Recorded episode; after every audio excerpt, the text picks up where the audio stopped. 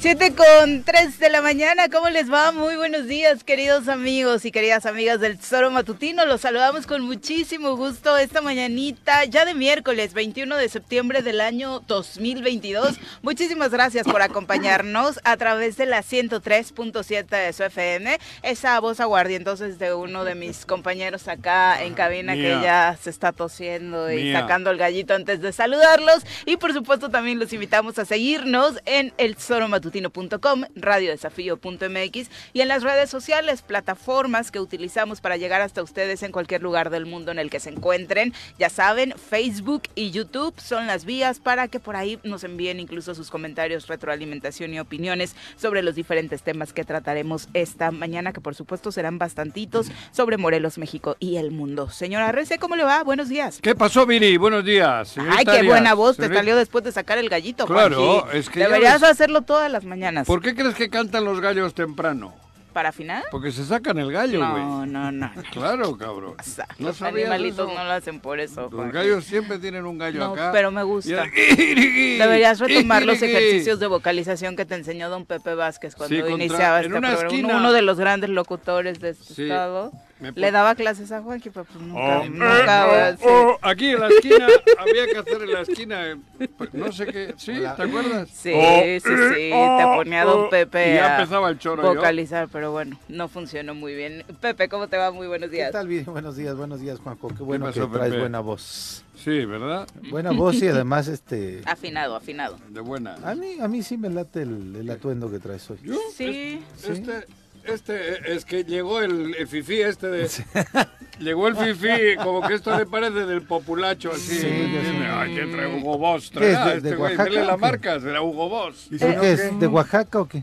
Este lo compré que No, mira, que luego lo están vendiendo este, ya en todos lados, ¿no? Y luego, no, no, hombre. Este es de las chicas que venden en Querétaro. Ah, ya de, las, este, artesanas. Pero también en Guerrero hay mucho de eso en la zona. Pero mira que ya las, de pronto las ves en pasarelas y carísimas, ¿eh? Ah, no. Si la, si la jerga esta, este, ¿te acuerdas? Sí. sí. ¿te has visto que la jerga esta ya? Dos mil pesos en vestido, no sé qué, no. No, si este me costó una la nota. A mí sí me late, sí me late. Eso sí Vamos a saludar a quien nos acompaña hoy en comentarios. Creo que, creo que sí es Hugo Bosso Armani, el suétercito.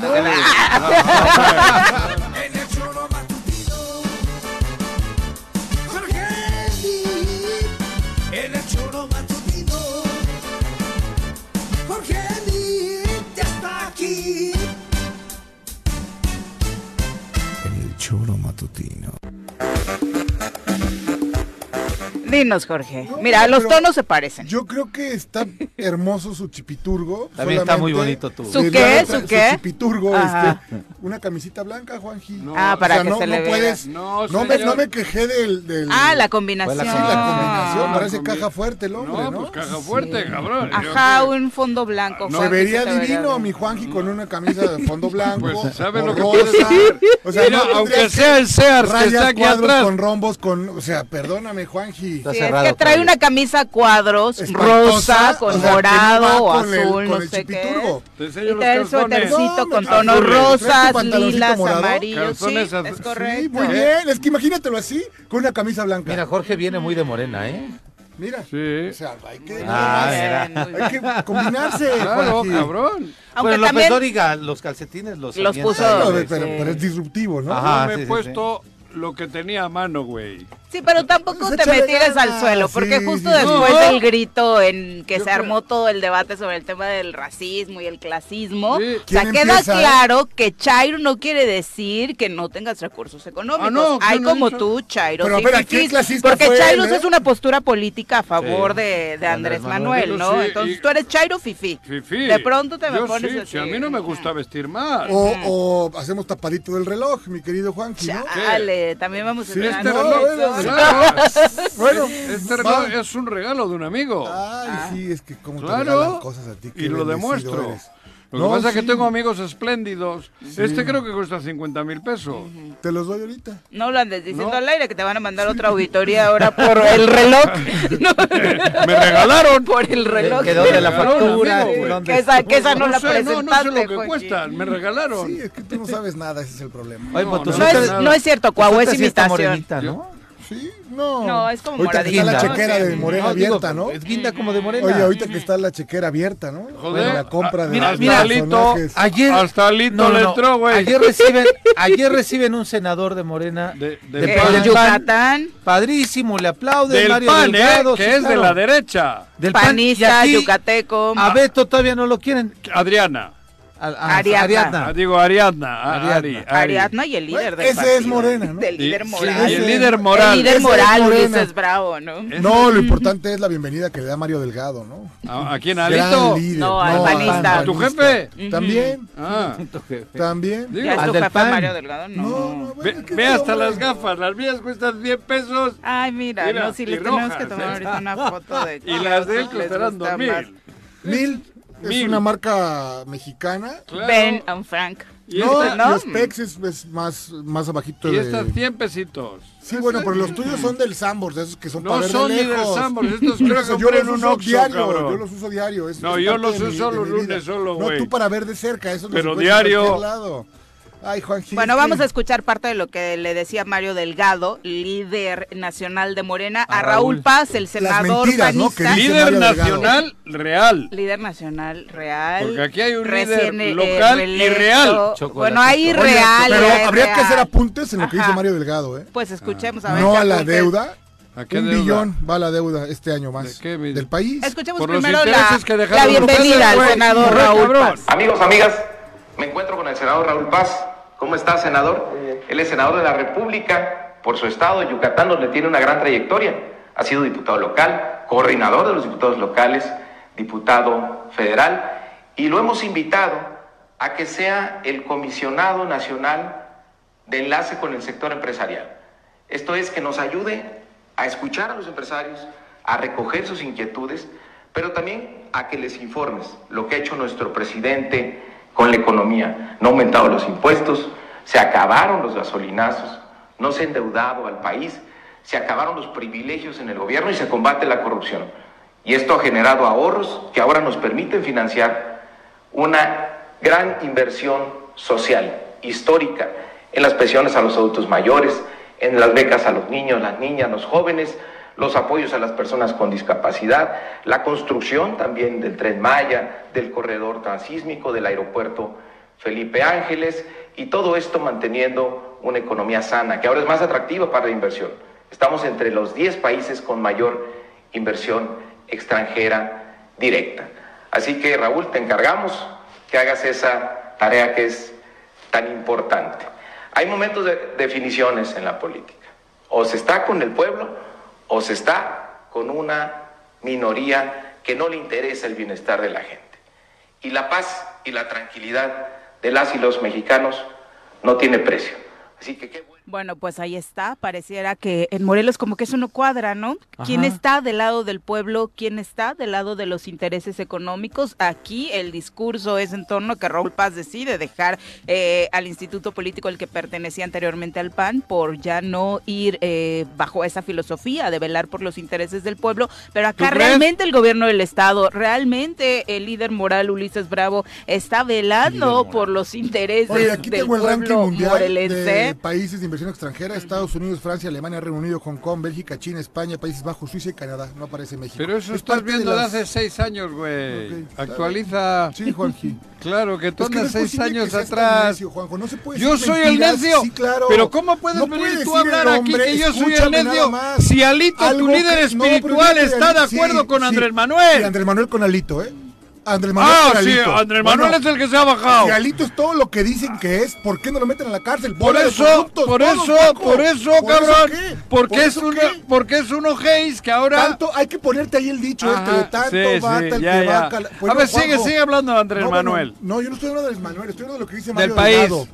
No somos Del- el país número en los 10 países. No estamos. pues, ¿qué te Estamos bien, ¿qué es lo que te duele? No me duele nada, a las ti, a mentiras, todos los, los como tú, a Se me todos los priistas, eso. Lo Dame que pasa es que ya no, que te a estoy ustedes ya no les queda ni espacio. Ya, ya les ha ganado Morena en todo. ¿Me contestas ¿A este quién? argumento? Al PRI. ¿Me contestas lo que te Estos estoy son diciendo? como un grupúsculo ahí en ¿Me el. puedes mostrar, de favor, Ahora, ¿Dónde está la Antártida? el reporte mundial de inversiones 2022 de la ONU sí habla de que México se mantiene en el lugar número 10 de los países atractivos para la inversión eh, directa ah, extranjera. Estados Unidos, China, eh, Hong Kong, Singapur. No, Él dijo inversión extranjera directa y sí está México, según la este recuento que hace la ONU en el top Estados Unidos, ah, China, Hong Kong, Singapur, Canadá, Brasil, India, Sudáfrica, Rusia y México. Ahí está. Eh, ¿Pero qué es lo que dice que es? No, no, no, sí, búscale una, algo raro. Yo hablo de los que ya invirtieron, ¿eh? Aquí habla del ánimo en el que está. No, es la Conferencia de las Naciones Unidas para el Comercio y el Desarrollo dio a ah. conocer que México se mantuvo en el décimo lugar de la lista eh, de las economías que más atraen inversión extranjera ah. directa con 32 mil millones de dólares. Así, México se convierte en el segundo país más atractivo de Latinoamérica después de Brasil para eh, recibir eh, Ahora, ahora hablando de este senador, Raúl Paz, Alonso. Había dicho unos días antes que estaba en contra, en contra de, la, militarización. Igual que este de acá, ¿cómo se llama el que abrió, habló la boca, abrió la boca el otro día en la, en la conferencia que dieron? Arturo Flores. No, el güey. Uno que, que no Ah, el de Ocotepe, el que entró en lugar de Ulises eh, Prado, ¿no? ¿O cuál? Este Cue. Ah, ese ah, no es diputado. no es diputado, ni senador, ni nada. Ah, no, ese estaba imputado. o sea... Estaba imputado, yo entendí mal. Ese no tiene ningún cargo público ni de relevancia dentro del este, este, Ahora es el defensor de la 4T ah, y ocho días antes había dicho, no, Andrés Manuel no se Pero entonces no le crees a Mario Delgado de que se cambia de partido para porque su filosofía ya es a favor del pueblo y demás, ¿no? Eso a nivel nacional, interesante. O sea, a nivel nacional a Mario Delgado, ya no le creo nada. Bueno, a nivel nacional reciben a este a este panista. a este panista Raúl Paz es yucateco. Yucateco, sí. Eh, ya fue dirigente del PAN a nivel nacional. Sí. te lo dije desde el inicio. Yucateco de ah, Yucatán. No, no, yucateco de Yucatán, te lo juro. Mira, ya fue. Los yucatecos regularmente nacen en Yucatán, Juan. Sí, ah, así como tú eres de España, de español de España. Yo soy vasco. ¿Así en España o no?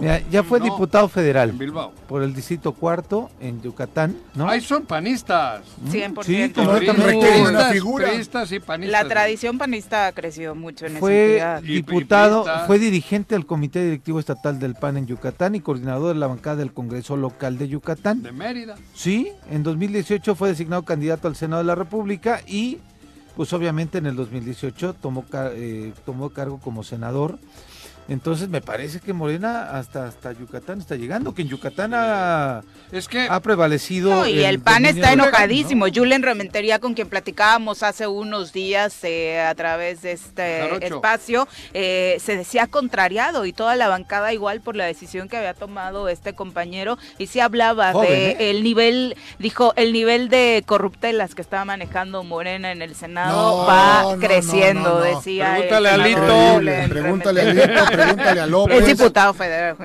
No, lo complicado es que digan que es una bola de corruptos y ahí están con ellos. Pues el gobierno actúa de manera corrupta. Un corrupto. No, no, no, no, no, no. Permíteme, Juan. A ver, Tú puedes ser corrupto y venir al choro y yo no soy corrupto, ¿eh? No, no, bueno, pero aquí me des más caras, no me ayudas. No. Claro que sí. Ah, bueno, no, yo es tu pedo. No, no es mi pedo. A mí se ayuda. Pues lo ideal sí sería que los desenmascararan. Pero tanto dicen que ¿por qué? por, orden de magia se acabó todo, ¿no, mi querido Juanjo? Pues eso, por eso ve la corrupción. ¿Quién, lo, quién tiene hoy el sartén por el mango para hacer el, ejercicio correcto de la ley? Disculpa, solamente Pero ve cómo, no, te contesto a ti. Vienes a joderle a Andrés Manuel porque ha aceptado que Alito baje el, enseña el culito. No, yo no dije eso, ¿eh? Modera tu lenguaje. ¿Por qué? Yo solamente te digo por lo delito. que es muy, ah, por lo sí, por lo delicado, muy delicado. Ahora resulta que, no, no. que el problema lo tiene Andrés Manuel porque el corrupto de Alito, que es tu jefe en el PRI, baja el pantalón y le dice, ay Andrés, perdón, yo sí te quiero.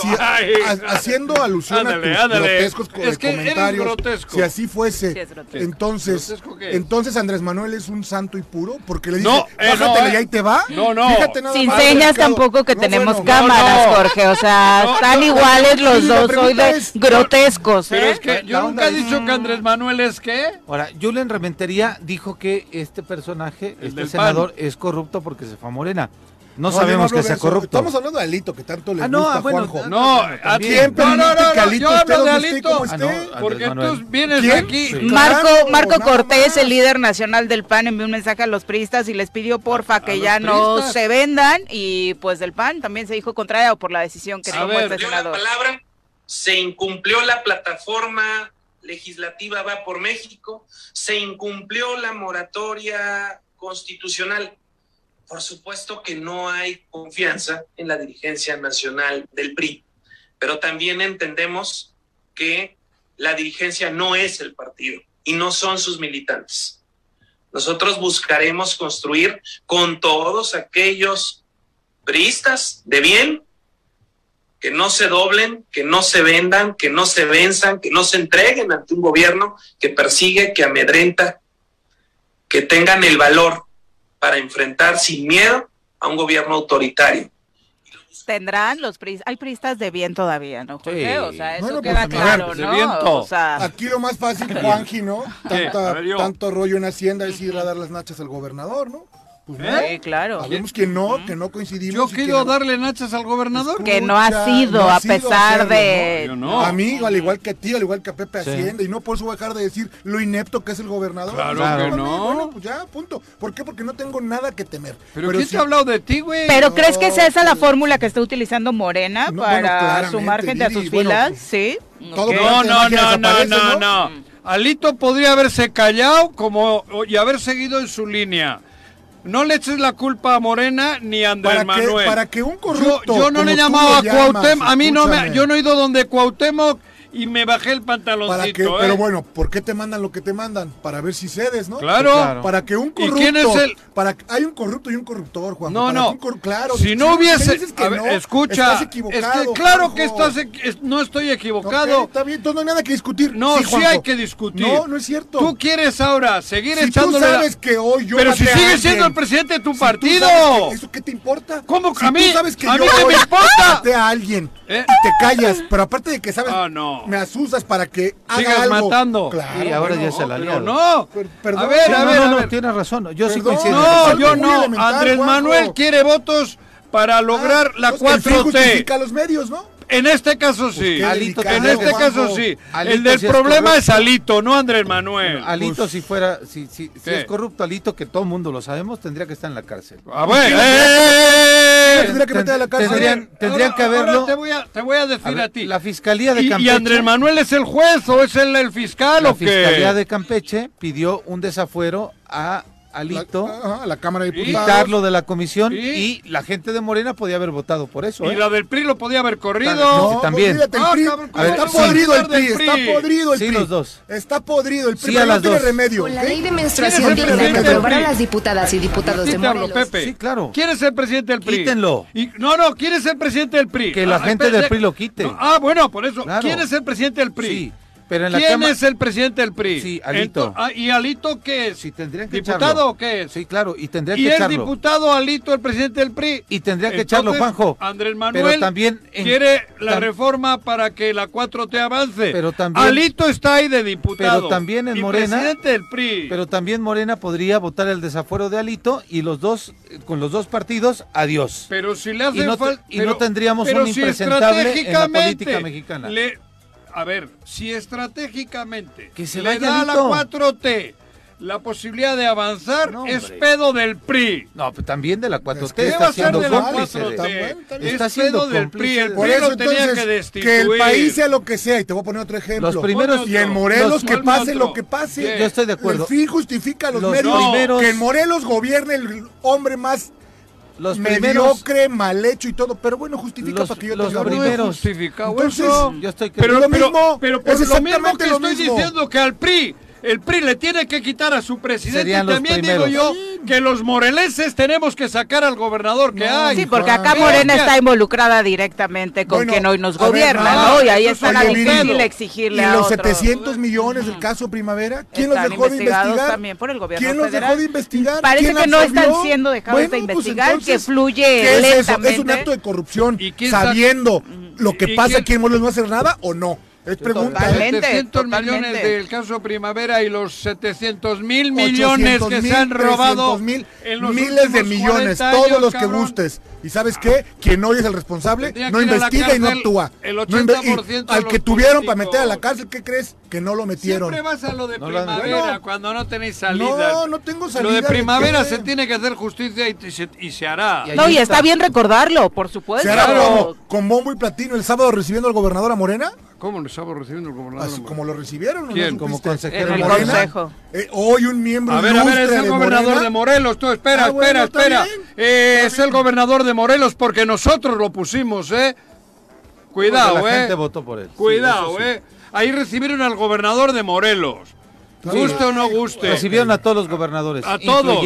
Y con un capital pues político que, hoy lo respalda. Claro, bueno, entonces, bueno, ya son las 7 con 23. Pausa, pausa, querido público. respiremos. gobernador porque nosotros en juicio. Gracias por continuar con nosotros. Ay, no, no pudimos respirar en el corte comercial. ¿eh? Siguieron igual estos señores. Qué cosa. Es que usted cree que los que somos de izquierdas tenemos que andar en burro y en pelota. No, yo nunca. Estás completamente equivocado. ¿Cómo no, he equivocado? Que a Rabín le sacaron una foto en un Porsche y el Porsche no es de él, un güey le prestó un Porsche y anduvo en un Porsche, güey. Oye, pero uno de los temas que sí platicábamos. A mí sí me gustaría manejar un Porsche. Mm. Y a mí, yo manejo un Ferrari. Digo, aunque no sea mío, digo, si, si veo un amigo, por eso. dame, dame chance de dar un rol. y una ¿eh? moto como la de Gatúbela Porsche, también. Sí, porque yo tenía un cuñado que tenía coches de esos. ¿De la última película? Sí, luego, no, ya no voy a subir ¿Cuál cuñado? ¿Algo con el Bartlett o no? No, cuñado, el marido de mi hermano. Ah, no, de Bartlett, Oigan, pero decíamos, en medio de toda esta guerra política, sabemos que ya estamos acostumbrados que en redes sociales se vale de todo, pero sin el ánimo de defender a nadie, creo que en los ataques políticos en primer lugar hay que hablar con la verdad y en segundo, si vas a hacer un fotomontaje, háganlo bien, ¿no? Porque por ahí estuvo circulando un fotomontaje de Rabín en, Las, Vegas. en la pelea del Canelo. Cuando todos vimos esa foto, tomaron una foto de nuestro amigo Pablo Zavala, que es el coordinador de los trabajos allá en Las Vegas, de que ha hecho reconocimientos. a, nuestro qué? Sí, claro, platicamos con él de hecho hace poquito ah, hablando del tema de los migrantes que desafortunadamente perdieron la vida, pero por otro lado también está muy pegado al medio artístico, de hecho sí tiene muy buena relación con el Canelo, le acaba de entregar su estrella de la fama al grupo Firme y bueno, eh, etcétera, etcétera. Entonces hay un chat en el que Pablo es, ese día de la noche en Las Vegas envía todas esas fotos que él está, ¿no? Como coordinador de trabajos en Las Vegas en esta eh, pelea y en esa foto no está Rabín, ¿no? Entonces hay una foto eh, que, esa foto existe y de hecho las compartió también en redes ¿Ah, sociales. La original está circulando. Ya no está, ¿no? Toman ya las bajó, yo me metí a su No sé si las bajó, ajá, pero en el chat sí está. Ahí, ah, ¿no? En el chat sí está. Creo que... Tú lo que quieres es que Rabín haya peleado contra el Canelo. Pero aparte es un fotomontaje súper mal hecho. o sea, de Yo solo creo que ahí está la investigación de quién peleó? está haciendo. Un ruso. Contra el ruso, rumano, ¿de dónde era? Le tenía que haber puesto a Rabín la cabeza del. Por ejemplo. Y enfrente a Lito. El 17, En lugar del Canelo. Yo no, yo no voy a hablar. Pero fue el 17, un día de descanso, el señor no estaba trabajando y si se lo pagó, ¿qué? Yo solo les recomendaría a quienes se dedican a eso que si van a contratar a alguien que haga guerra sucia, contraten a alguien que sabe, ¿no? Porque por ese Photoshop yo no, yo no hubiera pagado, la verdad. Ese, chico tiene que cobrar bien, es bastante bueno, ¿no? Mm, debo reconocer que sí. Sí, la verdad es que sí. Bueno. Sí. No, no, mire, le conoce mejor. hace guerrita yo aquí sucia, pero mira, Sí, pero bueno. Mm. Me la peina. No, no sé, yo creo que sí, tiene yo, muchos Yo creo que le debían de subir el sueldo, ¿eh? En el gobierno. A mí me parece que él es el talentoso de ese equipo. Muy bueno. él, es el cerebro. él es el sí, porque Alex pisa cabrón. Ni para repartidor de su apellido.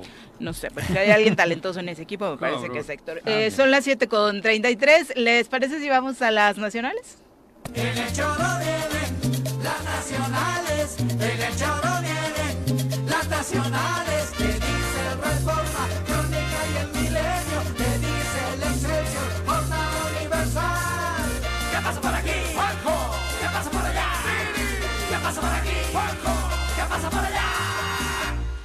por allá? Si hasta los Bueno, por supuesto, la situación después del sismo sigue siendo eh, complicada en los estados que, como le comentábamos, habían sido o resultaron eh, afectados. Muchas réplicas se han dado que incluso provocaron afectaciones ya más visibles en la Ciudad de México. Esta situación ha hecho que se replantee, por un lado, el sistema de construcción, los permisos que, por supuesto, se otorgan a quienes están eh, construyendo, pero por otro lado, las noticias que siempre vemos como eh, lamentables y que nos eh, conmueven muchísimo más, ¿no? La gente que en estos estados que resultó eh, y resultaron afectados en Michoacán particularmente, pues han dormido en las calles por temor a réplicas del sismo de 7.7 grados que azotó a México el lunes pasado. Desafortunadamente el daño psicológico que de pronto pudieran haber estado viviendo quienes vivieron de cerca en Michoacán, en Colima, en Jalisco esta situación ha hecho que los propios gobiernos eh, incluso se plantearan eh, poner algunos albergues para que pues ah, la gente pudiera 5.5 ¿no? van prácticamente mil réplicas 5.5 ah, hubo dos ayer al mediodía aproximadamente y esta madrugada. esta madrugada otra vez no Exactamente, entonces, pues por supuesto hace que la situación de, emocional de las personas sea muchísimo más complicada. que yo recuerde, ninguna réplica, afortunadamente digo, ha superado el golpe principal, ¿no? No, digo, la historia, al menos ¿no? no, en la historia. O sea, después del gran trancazo que pega la Tierra, las réplicas siempre han ido a menos. nunca ni igualado, ¿no? Digo, en el mundo, creo, ¿no? No sé, no sé bien. No recuerdo en la historia reciente de que hayamos leído de temblores en el mundo que la réplica haya superado a la...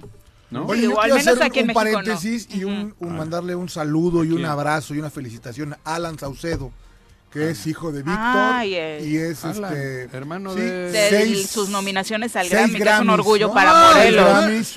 un guayabo de cepa. Sí, no, bueno, que está rompiéndola en en otras latitudes. El trabajo que hace es extraordinario. y además la colección que ya tiene en su casa, ¿no? Sí, claro. Sí, porque ha, ganado. Pero esta vez seis Grammys de este más. chico, ¿no? Sí. Sí, sí, sí, Iván. Iván. Creo que ya es Alan Saucedo, ¿no? o sea, ya es Alan Saucedo. Y tiene algunos familiares que son aquí algo, ¿no? Sí, que se moleste don Víctor o, no, no, no, Es Alan y su papá es Víctor, ¿no? Bueno, ese da gusto, es morelense, ¿no? Es guayabo, es, un guayabo. Este, no, y particularmente el trabajo con Natalia Lafourcade, uf, extraordinario, ¿no? Chavo con muchísimo talento. ¿Qué es lo que hace? Ya hemos hablado aquí de es arreglista, digamos. De música eso, Sí, de música, pero bueno, seis Grammys. No es cosa, no es cosa menor, ¿no? Enhorabuena por Alan. Dile que no se los vaya a prestar a su pareja porque ya ves que Piqué no se los quiere regresar a Shakira, entonces. ¿Cómo, cómo? Ahora los Grammys. Los Grammys. Se quedaron ah. guardados en la oficina de Piqué y en lo que está el pleito, pues no se los Hay un amigo mío que está también nominado en el Grammy a el mejor álbum de cantautor. También el David Aguilar es un chavo trovador. Antes hacía eh, un eh, estaba en un grupo que se llama el Cuarteto eh, Incompleto, eran tres, ah. con Leonel Soto, el David Aguilar y otro, ay, se me fue el nombre del otro, que también está nominado, es la segunda vez que está nominado al Grammy por mejor rola. ¿Quién les nomina? ¿Quién es el, quién es la, la, academia, la, Academia, de Música de los Estados Unidos. El Grammy es como el premio de mayor prestigio. Ah, y ¿eh? dada la repercusión de la música latina, y para no saturar la ceremonia principal, pues hacen una entrega del Grammy Latino. Y es ahí donde se ah. encuentran nominados, aunque muchos de estos regularmente también son eh, nominados en eh, la entrega del Grammy general. Pero estas son las nominaciones al Grammy Latino, donde, bueno, seguramente no te va a gustar, pero Bad Bunny es el que tiene mayor nominaciones, ¿no? Sí, bueno. ¿Quién es ese güey? El de reggaetón, que no canta, pero... Ah. Nueve nominaciones. Que yo, que yo, yo, no tengo broncas que sea el reggaetón. Lo que me parece que... Es Benito Ocasio. Benito Ocasio. ¿Quién es Benito Ocasio? Bad Bunny. Ah. Y que, por cierto, este fin de semana cobró relevancia en otra materia que no es la música y que me parece importante. Eh, anunció el lanzamiento de un nuevo video musical. Obviamente es el artista con mayor repercusión en este momento en el mundo. Todos nos volcamos a ver el video y resulta que antes del video de su nueva canción había un video revelando las condiciones en las que hoy se está construyendo en Puerto Rico, afectando a los más pobres, a comunidades muy lastimadas y está visibilizando este grave problema que se vive en su país natal. Así que me parece que nos guste o no nos guste cuando un artista utiliza su voz para dar eh, darle repercusión a ese tipo de temas, que hasta hace 5 o 6 años es uno que tiene la cara pintada ¿No? con, con tatuajes. Ese es Ah, no sé, güey. se tatuó por una decepción amorosa. Se quitó luego. No. ¿Ah, no? Oye, pero Bad Bunny hace poquito era empacador de. Era un cerillo en un super. ¿Ah, sí? ¿En serio? ¿Quién? Sí, Bad Bunny. Bad Bunny es él. Ella es calladita. ¿Es ese reggaetón? Reggaetón. Hay dos, tres rolas que sí me... No, pero a ver, eso pensamos. O sea, pegan, ¿eh? Eso, no, no, es pegadosísimo. No, no, claro. A mí me encanta escuchar. Te las ponen y te sabes todas. El otro día, este el otro día estaba con una de mis hijas que, es, de que, que es fan. cama con tres y... Ese es Maluma. ah, ese es otro. No, Luciana, que es súper fan de, mal, de, de, de este Bad hombre, Bunny. de Bad Bunny. Consiguió boletos. Sí, claro. Oh. O sea, te imaginarás. Desde enero no duerme. Carísimos además todo. Me, el palco de Jorge sí. ah. entonces no tiene problema. Pero, ah, Saludos, Pop. Este, me estaba vi poniendo, o sea, como que dije, a ver, ¿qué? puse la canción, o sea, ya para, para intentar cantarla, que casi me da un infarto. ah, ya, la letra, la letra, sí. La letra porque nada más ella es calladita, ¿no? Pero habla ya que el culo y que, o sea, dices, ah, te digo. Sí, claro. Está cañón. ¿Te gustó? Sí, sí, sí. No, Son las 7 con 39. Yo, yo insisto, con la letra no, no tengo una bronca, me parece que no cantan que no tienen, no tienen, no tienen bueno, son super rolas Mira, bueno, sí, Miguel Bosé Miguel tiene Bosé toda la es razón. Un fraude, una estafa, y yo soy fan de, de Bosé joder, y no canta, también tiene razón. Eso, no la, y Bosé menos cuando vino aquí, a la música cuando vino aquí a Jardines de México. Ese es mi tema favorito. Tiene toda la razón. Me has matado ya. 7 con 40, volvemos.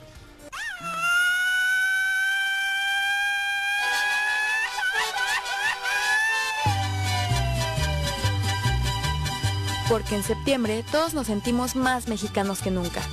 Disfruta de este mes patrio en el Choro Matutino.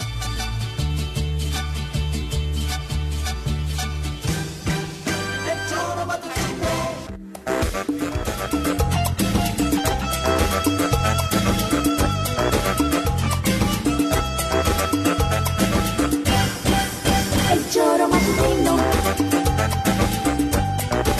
El Choro Matutino.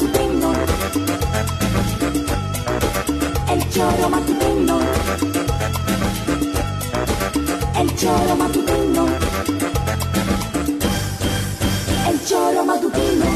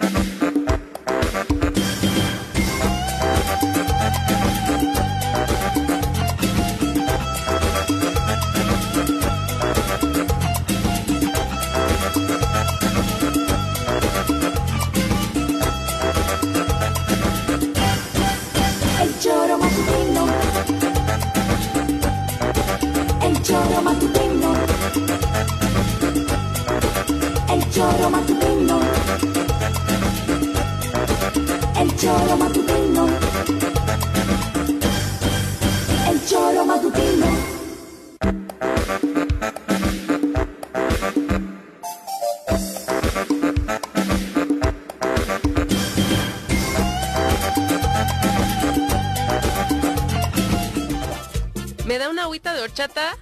A mí una de Jamaica y unos pambazos, porfa. A mí pásenmela, pero la transmisión del choro. Quédate con nosotros para escuchar.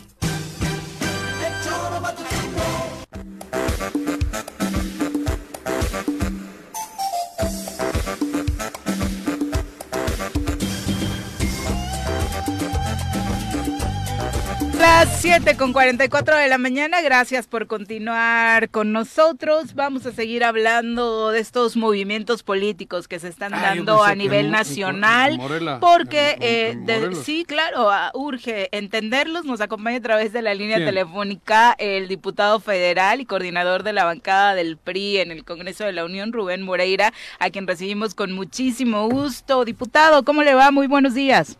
Muy buenos días, muchas gracias por la llamada y estoy a sus órdenes. Primero, diputado, platicar de lo que le interesa a la ciudadanía, el trabajo. ¿Cómo va el análisis del presupuesto 2023? Bueno, acabamos de recibir apenas el paquete fiscal hace unos días, que son leyes de ingresos más presupuesto de egresos. Y bueno, hoy en un rato más tendremos una conferencia de prensa para dar nuestro punto de vista.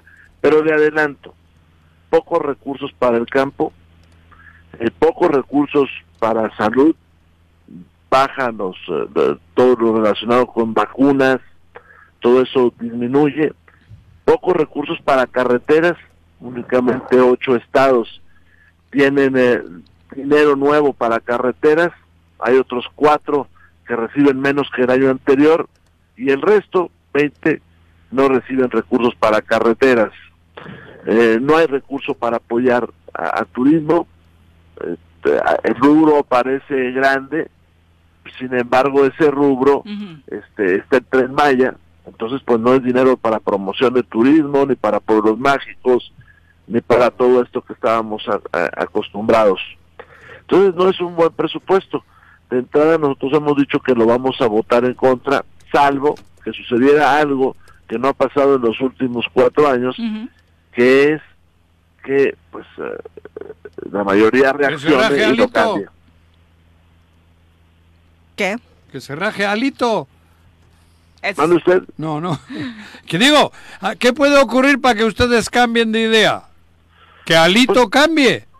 No, mire usted, el presupuesto ellos lo pueden votar sin ninguna otra fuerza política. Nosotros hemos sido claros en, en el tema los cuatro años anteriores de que este presupuesto no le ayuda al país, no le ayuda al país y los eh, resultados están al saltan a la vista. Por ejemplo, los estados del norte, que son los estados que mayor producción industrial tienen, se le está regresando poco poco dinero. Ahora, el día de hoy nosotros vamos a anunciar también algunas otras medidas que esperamos este, sean apoyadas por la población. Por ejemplo, eh, la eliminación de algunas eh, este, comisiones bancarias. Eso ayuda para una mejor distribución de la riqueza.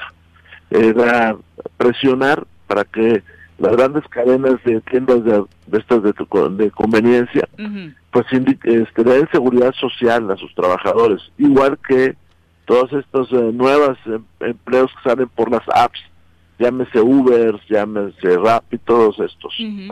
También este, vamos a, a- a proponer sobre la mesa una mayor vigilancia en cómo se está causando el IVA en la frontera, en las fronteras, porque la disminución eh, que se dio en la frontera norte sobre todo, los empresarios se lo comieron subiendo el precio de los productos. En fin, vamos a presentar nuestra opinión sobre el sobre el eh, presupuesto más otras acciones que pensamos reditúan una mejor distribución de la riqueza.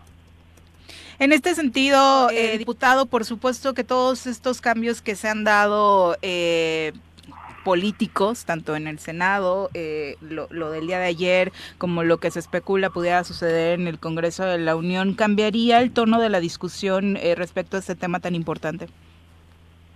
Bueno, yo creo que son cosas distintas. Eh, si usted se refiere a la modificación del artículo quinto transitorio de la reforma del 19, pues yo le diría a usted que es una iniciativa del PRI ante un hecho que, que de no cambiarse la constitución va a ser una realidad. Es decir, en 14, eh, en 18 meses, el ejército no podría actuar en materia de seguridad. Tendría una prohibición constitucional. Por lo tanto, nosotros pedimos que se amplíe cuatro años, eso es todo. Eh, y esto es necesario, además de que se acompañe con la verdadera eh, responsabilidad de los señores gobernadores y gobernadoras para lograr la paz. En los lugares donde tenemos paz, que son muy pocos ya en el país, la actuación de los gobernadores es fundamental, pero requiere subsidiariamente el apoyo de las Fuerzas Armadas. En, ese sentido, diputado, entonces estamos eh, entendiendo que no hay una alianza de facto con Morena con todos los temas, sino que están actuando a partir del tema de la seguridad, acompañando la propuesta del presidente y además no acompañándola, fortaleciéndola, pero que en el presupuesto sí el PRI va a matizar la forma en la que va a votar. Nosotros eh, de entrada vamos a votar en contra salvo que se modifiquen las políticas públicas financieras. Ayer las y los diputados de la Comisión de Hacienda estuvieron con el secretario de, del ramo este, dialogando eso, de todos los partidos. Y déjeme le digo que luego hay dos, tres discursos que se están cruzando. Por ejemplo, ayer escuché yo al coordinador de MC eh, agradeciendo y felicitando al secretario de Hacienda lo que ha hecho por Nuevo León y por Jalisco. Entonces, creo que esto hay que tomarlo con su debida reserva siempre. Sobre todo, pues, ante esta eh, situación que públicamente es, es muy obvia respecto a que, bueno, el tema del, eh, quien hoy todavía es dirigente nacional del PRI, pareciera para algunos podría ser moneda de cambio por la situación jurídica que pudiera enfrentar. Alejandro Moreno eh, tiene el respaldo de los periodistas de los 32 comités directivos estatales. Este, obviamente, siempre que pone uno algo sobre la mesa habrá quien no le gusta. Pero mire, nosotros queremos que aumente cuatro años la prórroga que nosotros no pusimos. ¿eh? La pusieron en el 2019. Este, que por cierto, este, los gobernadores están incumpliendo el artículo séptimo transitorio de esa reforma. Eso es lo que nosotros estamos haciendo y por esos cuatro años no veo que haya moneda de cambio de nada. Eh, ya en algunos otros momentos se subieron los impuestos, se subió el IVA o se aprobó el FOBAPROA. Pues ese tamaño sí pudiera ser algún tipo de otra cosa, pero ahora son cuatro años y para el ejército, hombre. Entonces no, no, no llevemos el sospechosismo a donde no debe ser. Mejor digamos que, por ejemplo, Morelos tiene 60 homicidios por cada 100 mil personas. Terrible mientras Coahuila tiene 4.7. Y hoy el señor gobernador de Coahuila sale públicamente a decir necesitamos al ejército. Fíjese, un estado que trae 4.7 homicidios por cada 100 mil, lo que sale a decir su gobernador. El señor gobernador de El nuestro dice que tiene que renunciar el Tata. Está ocupado en temas del fútbol. O sea, la gran diferencia, cabrón.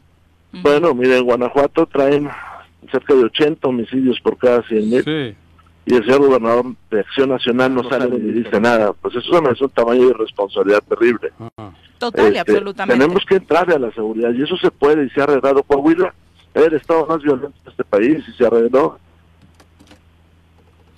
Hola, hola. ¿Nos escuchas, diputado? Sí, lo escucho. Ah, ah. Oye, diputado, decías tú, los gobernadores están incumpliendo en un artículo. ¿Se lo podemos traducir a la gente? ¿En dónde están incumpliendo los gobernadores en materia de seguridad?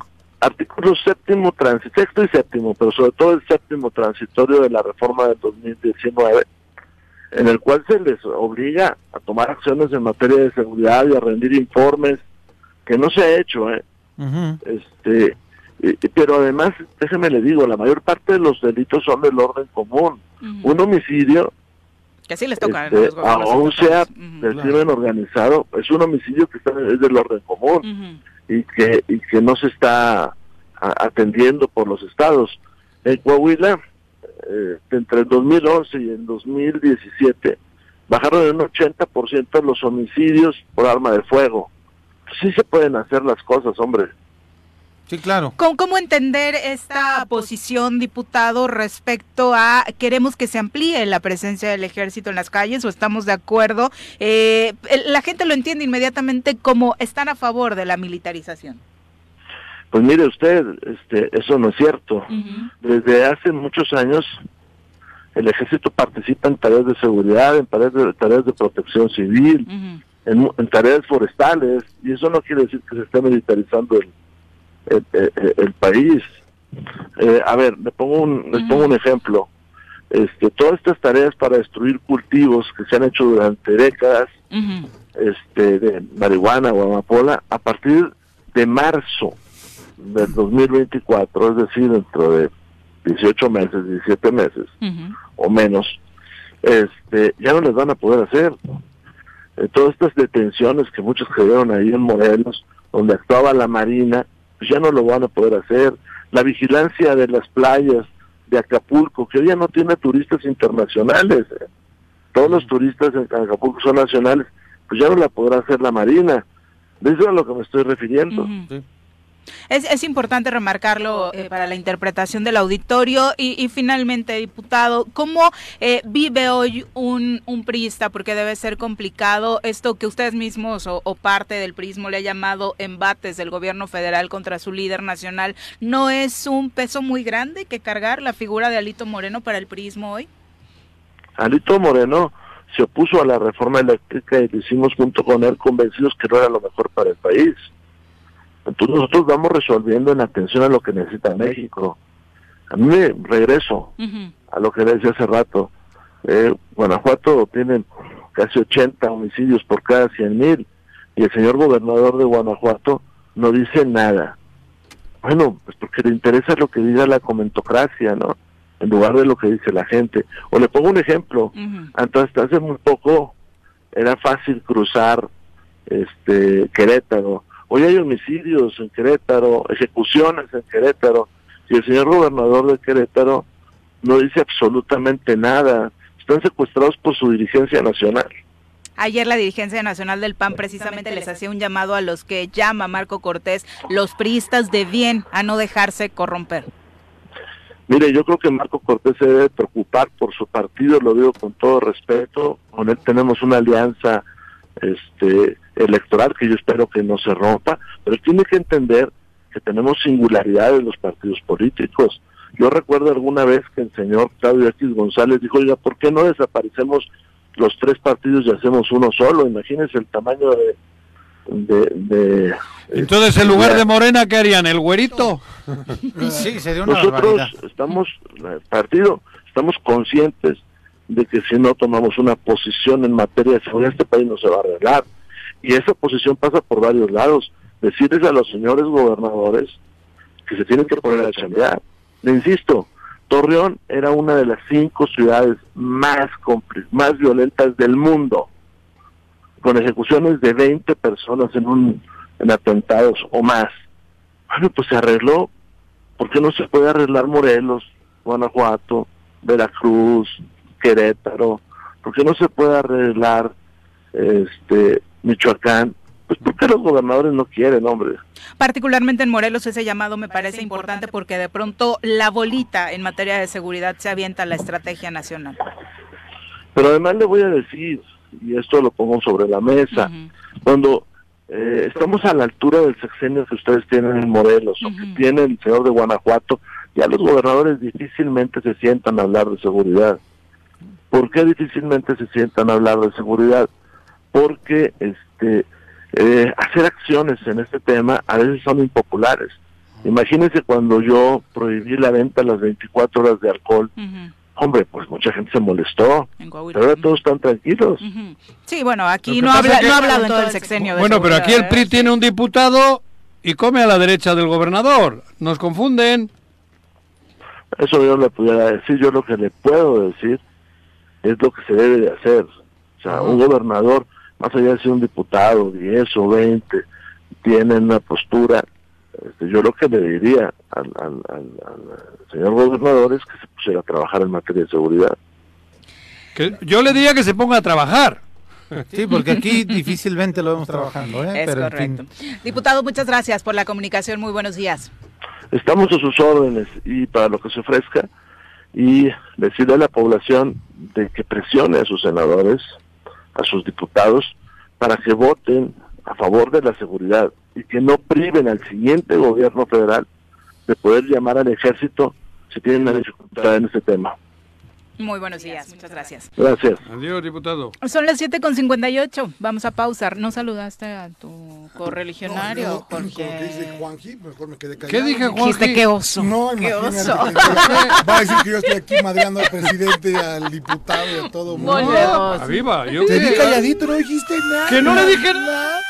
8 con 1 de la mañana, ya párenle, hasta en los cortes comerciales de estar peleando ustedes, ¿eh? porque justo hoy es el Día Internacional de la Paz, vamos a hablar de este tema. Buenos días, muy buenos días, Choro Escuchas. El calendario de nuestro programa marca este 21 de septiembre como el Día Internacional para la Paz, tema que para los gobiernos del mundo y regionales ha quedado pendiente en las agendas de trabajo y que tanto en lo colectivo como en lo individual sigue siendo necesario para la sociedad en medio de una escalada de conflictos sociales que no cesa. Pero, ¿qué es la paz? ¿Cómo se construye? Y lo más importante, ¿cómo la preservamos? Yo hasta aquí los dejo, pues regresamos a la cabina con nuestro panel de expertos sobre este tema. Saludamos con muchísimo gusto en cabina a Antonio Sandoval. Eh, bienvenido, Toño. muy buenos días. gracias, saludos a todo el auditorio. Un activista, un activista social que seguramente ustedes ubican perfectamente. Eh, muchas gracias por acompañarnos. No, muchas gracias por la invitación. También nos acompaña el padre Manuel González. Bienvenido. Hola, mucho gusto nuevamente, nuevamente estar aquí con ustedes, este, compartiendo pues este tema. Rato sin vernos, ¿no, padre? Ya rato, sí, desde la última caminata por la paz. Se, se, nos vino la pandemia y bueno, pues Ahí tuvimos que... El jueves te andaba haciendo la competencia con Sotana y toda la... Ah, ah excelente. Por cierto, saludos al padre Valente que te prestó, el outfit. Y le faltaban dos botones. Y se lo descompuso, se lo descompuso. No, le faltaban los dos botones. Y eran a la altura la bragueta, cabrón. Intentó, abrir, intentó abrir ahí y no le funcionó. Es que no has encontrado. Toño, hablar de la paz hoy en México es de una relevancia tal eh, que por eso nos permitimos de nueva cuenta cederle un espacio en este programa a este asunto, porque regularmente hablamos de cómo resolver el tema de la seguridad y no hablamos de qué es realmente lo que queremos encontrar, qué es la paz. Pues mira, yo creo que hay dos, o sea, las definiciones más clásicas, hay dos tipos de paz, podríamos decir, ¿no? O tres tipos de paz. Por un lado, la paz negativa, eh, por otro lado, la paz positiva y por otro lado, la paz imperfecta. La paz negativa es aquello de lo que todo el tiempo estamos discutiendo. ¿Cómo reducimos homicidios? ¿Cómo reducimos secuestros? ¿Cómo reducimos eh, daños a patrimonio, etcétera, ¿no? Y entonces es lo que miden los gobiernos. Los gobiernos están midiendo eh, permanentemente, bueno, pues cuántos muertitos, cuántos secuestros, cuántas extorsiones, las cosas que se pueden medir. Sin embargo, me parece que esta es una visión como muy incompleta, es como muy reducida, ¿no? Habrá que pensar en términos de paz positiva. ¿Y qué es paz positiva? Sí reducir los niveles de violencia, pero cómo generamos condiciones para que efectivamente todas las personas que viven en una sociedad puedan vivir de manera digna. Entonces es un proceso que no se acaba, ¿no? Es un proceso que requiere de muchísimas transformaciones, que hay que eh, transformar temas económicos, temas sociales, temas culturales, ¿no? Y habría que pensar también la paz en términos de paz imperfecta. Decía, la paz nunca vamos a llegar. La paz es un proceso, ¿no? Gandhi decía, la paz es el camino, ¿no? No es una meta, ¿no? Entonces habría que pensarla en este sentido y es las construcciones cotidianas que van sosteniendo. El día a día. El día a día, ¿no? O sea, en medio de lo que vivimos, de la tragedia que vive este país, eh, hay muchísima gente que en el día a día está construyendo esta paz, ¿no? Que hace que, que sostenga este país, que no se caiga, que no se nos haga pedazos, pues, ¿no? Y son muchas acciones que nunca vamos a conocer, que son las acciones pequeñas entre vecinos, entre el día a día. Ese día. Esa es la que decimos que es la gente buena la gente buena y la gente que está comprometida todos los días, ¿verdad? Hoy veía, por ejemplo, cuando venía para acá, las mamás que llevan a los niños a la escuela, ¿verdad? La gente que está tratando de ayudar a que este país y esta sociedad pues vaya adelante permanentemente, ¿no? Entonces habría que pensarlo desde estas dos ópticas, ¿no? Hoy la discusión, bueno, acabo de escuchar la entrevista que le hicieron ustedes al diputado Moreira, ¿no? Este, la discusión está en seguridad, ¿no? Yo creo que efectivamente hay que tocar el tema de seguridad, pero también hay que tocar el otro tema, es decir, qué tenemos que transformar en este país que no esté dando lugar a esta situación. Sí, la recomposición del tejido social, ¿no? Reconstruir el tejido social, pero hay que pensar, ¿y cuáles son las causas, no? Cuando hablamos de violencia a veces nos vamos a las ramas, ¿no?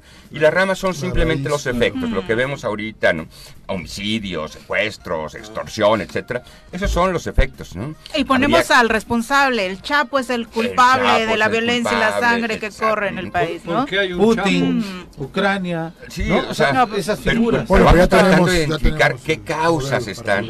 Y si no atendemos las causas, entonces difícilmente vamos a poder reducir aquellos efectos. ¿Con qué nos comparamos? ¿Cómo es, es medible? Porque de pronto hoy nosotros estamos acá viendo cómo ver que no nos asalten saliendo de la oficina. Sin embargo, ayer leía en Finlandia y están en una discusión de cuántos días les damos de descanso a mamás y papás después de parir. ¿160? ¿Les viene bien? O sea, ya, ya es son temas de otro nivel en el que se ve difícil que nosotros lleguemos. Han avanzado lo que dice Toño. Sí, eh, han avanzado enormemente. Y yo diría, a ver, pensemos en la paz y pensemos también la violencia. Pensémosla desde tres ópticas. Violencia no solamente es la violencia directa, esta que tratamos de reducir, ¿no? Homicidios, secuestros, o sea, esta que se puede medir. Metiéndolos a la cárcel. Si no hay otras dos violencias, según unos grandes autores eh, que se han dedicado a estudiar el tema de violencia y de paz, que es la violencia estructural y la violencia cultural. Y nos falta muchísimo, por ejemplo, en este país que tenemos tan cantidad de pobres, tal cantidad de desigualdad, este, para transformar pues estos elementos que también son generadores de violencias directas, ¿no? que están alimentando violencias directas. Y por el otro lado nos hace falta trabajar, y este es uno de los grandes pendientes, en el tema de la violencia cultural. ¿Qué significa esto? Esta violencia cultural es lo que sostiene el que se sigan dando violencia estructural y que se siga dando violencia directa. Y voy a poner un caso que está más a, a la mano, pues muy cercano y dolorosísimamente en Morelos es verdaderamente espeluznante. Morelos tiene el primer lugar en feminicidios. Tenemos una tasa casi el doble de feminicidios que el resto del país. Y en el país es 1.6 por cada 100.000 mujeres, aquí son casi 3.2. Primera cosa. ¿Qué sostiene esta violencia contra las mujeres? Es un tema cultural, en donde todos tendríamos que estarnos deconstruyendo para construir una dinámica completamente distinta. Es decir, cómo nos situamos de manera distinta nuestra relación entre varones y mujeres, ¿verdad? Pero hay un trabajo en donde los distintos espacios, las familias, las familias es un trabajo, es algo que tenemos que, que abordar, ¿verdad? Las escuelas, ¿no? Las iglesias, es un trabajo pendiente. Estamos reproduciendo un sistema cultural que además legitiman ¿no? este tipo de violencia, ¿no? Y que está dando al uso permanentemente otras violencias. Entonces, ¿qué quisiéramos? Bueno, hacer un trabajo de transformación cultural donde se pueda pensar que este mundo es inclusivo, donde caben todas y todos con sus distintas expresiones y ahí tenemos que seguir avanzando, porque si no, no vamos a poder disminuir ni la violencia estructural, que también es sustentada por la violencia cultural, ¿no? Hay gente que dice, no, los pobres son pobres porque no trabajan, no, es cierto, ¿no? Y que se jodan, no, no es cierto. Por flojos es, una forma de estar legitimando, ¿verdad? Una condición que no queremos cambiar. Es correcto. Padre, el papel de la iglesia sin duda es fundamental para hablar de la paz en un país como México sumamente religioso. Claro que sí, bueno, para Sabemos que desde la perspectiva de la iglesia, este, la, paz, y aquí el, buen Toño lo, lo sabe, este, va relacionado con la cuestión de la caridad, del amor, pero no solamente hay que, hay que dejar esto en una cuestión, digamos, ideal, idealizada, espiritual, sino que también el papel de la iglesia tiene que ser importantísimo en, en los procesos de construcción de paz, eh, ¿A qué me refiero en la cuestión del trabajo pastoral? No solamente hay que dejar en, el aspecto humano. ¿Por qué? Porque algo que hay, que hay que reconocer tristemente, y lo digo de una manera muy, muy crítica, este, las, las iglesias como que nos, nos hemos dejado así como que, bueno, ese, ese tema este, pues le toca a la parte civil. Nosotros simplemente nos, nos enfocamos en la parte espiritual y ya. Y, muchas veces, desafortunadamente, son puntos donde dices, pues, para evitarme problemas no, no trabajo esto, no. La iglesia no tiene que ser otra cosa más que en sus diversas actividades pastorales, digamos desde la catequesis infantil, que es vital, el trabajo con los adolescentes, el trabajo con los jóvenes, con las mismas familias, con los matrimonios, que son, al menos aquí en el trabajo pastoral de Morelos, son la, parte este, fuerte de muchas parroquias, pues ahí empezar a trabajar precisamente los, los mismos materiales que la misma iglesia este, de México pues ha ido este, elaborando para empezar a hacer este proceso. ¿Por qué? Porque al final de cuentas sabemos que pues como iglesia, respetando esta división iglesia-estado, pues no podemos este, cambiar todo, o sea, al final de cuentas, pero sí podemos ser corresponsables. Eh, esto es un tema que, bueno, a lo mejor no es ni el momento. Yo comparto al 100 lo que ha dicho Toño, pero sin embargo te diría que la Iglesia Católica, especialmente en México, tiene dos caras. Tiene dos caras. Porque él ha dicho una frase bien interesante, todos somos iguales y todos... Claro. Y hay mensajitos que nos manda la iglesia, especialmente la católica, o un grupo de la católica, donde dice que ni más. El gay no puede ser gay, no puede... Y, ahí nos confunden para llegar a esa paz o a, esa, a ese camino que, también lo ha descrito. Ahí nos confunde, perdón, es, esto es un debate largo. Claro. Pero sí hay dos vertientes en la... Yo lo que conozco, que es la iglesia católica, ¿no? Hay, hay, hay mucho que avanzar y ustedes tienen mucho que hacer, creo yo para llegar a la reflexión que acaba de hacer Toño, ¿eh? Claro, sí, ciertamente aquí, este, ante todo, la, iglesia, este, para trabajar realmente estos procesos de paz, primero necesita reconocer a, al, digamos, a todos por igual. todos somos personas, todos somos personas, todos somos iguales, tenemos derechos, tenemos obligaciones, eh, e incluso, este, digamos, este, una parte de la misma iglesia, pues también debe, debe reconocer que, bueno, pues hay diferencias y que esas diferencias, y yo soy, este, digo, y esta es una postura muy personal, este, digo, para, no vayan ahí a, alzar la voz, este, esas diferencias no tiene que dividirnos, al contrario, tenemos que aprender, más allá de la religión, más allá de la creencia, a mirar diversas perspectivas, tener diversas visiones. Y decir, ah, este, bueno, quizá yo este, no, no, no estoy equivocado, ni el otro está equivocado, pero tengo que aprender qué está mirando el otro, desde qué ángulo, desde qué perspectiva.